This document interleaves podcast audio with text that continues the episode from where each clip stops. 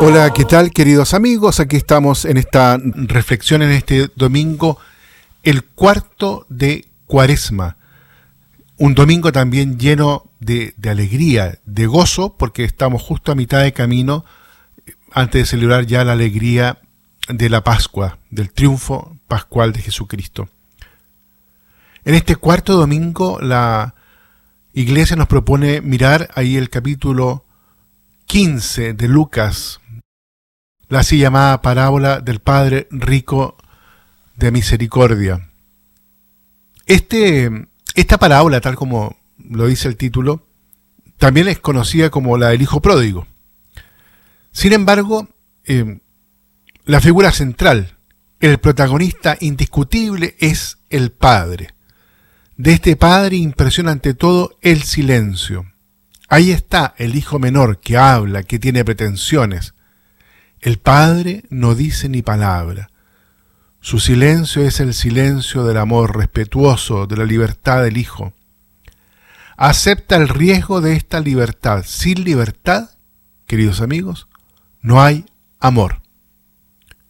Un doctor de la iglesia, hablando precisamente del hombre en el momento de la creación, le llama riesgo de Dios.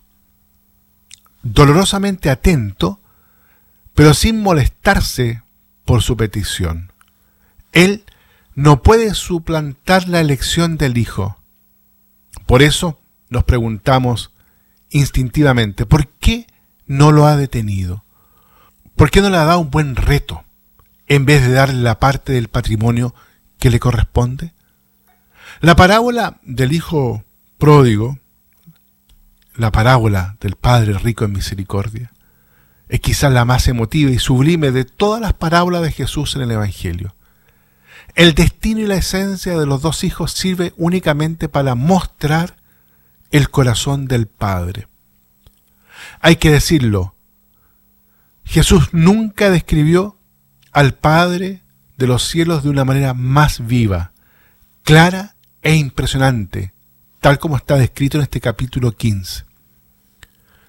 Lo admirable comienza ya con el primer gesto del Padre que accede al ruego, como lo decíamos recién, del Hijo menor y que le da la parte de la herencia que le corresponde. La paternidad verdadera, hay que decirlo, queridos amigos, es siempre discreción. Es aceptar el riesgo de la libertad. Y no hay que confundir paternidad con paternalismo. Esto último es una deformación de la paternidad. Con la intención de proteger termina sofocando el crecimiento del individuo y bloqueándolo en un nivel infantil.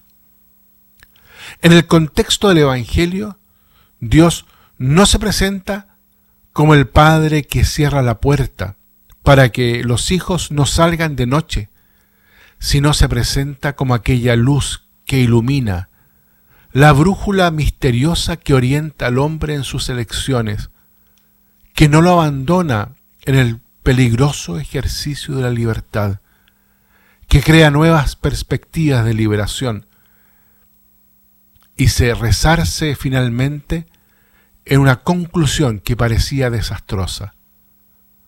El padre solo puede ayudar siendo un modelo. El padre no tiene necesidad de marcharse visiblemente con el hijo. En realidad el padre va con él de un modo misterioso, oculto, interior, que incluso más tarde va a desembocar en la nostalgia del hijo. Y después la espera. Parece como si el padre hubiese quedado en casa para esperar al hijo escapado, para escrutar el horizonte. En realidad, desde el momento en que el hijo marchó, ya no existe, entre comillas, la casa paterna. Esta se halla donde está el corazón del Padre. Y ahora el corazón del Padre ha marchado lejos. Pensándolo bien, ha caminado más el Padre que el Hijo. El amor no se resigna a las distancias, a la separación.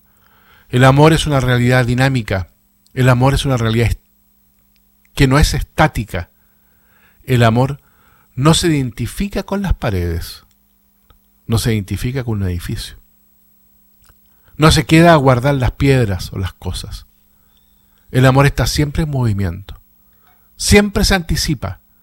Toma constantemente la iniciativa. Se adelanta no se encierra en una espera enojada o despechada.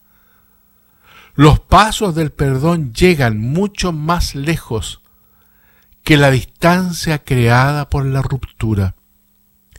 Dios, el Padre, no se resigna a perder al hombre que se ha ido de casa, el que ha quebrado la alianza.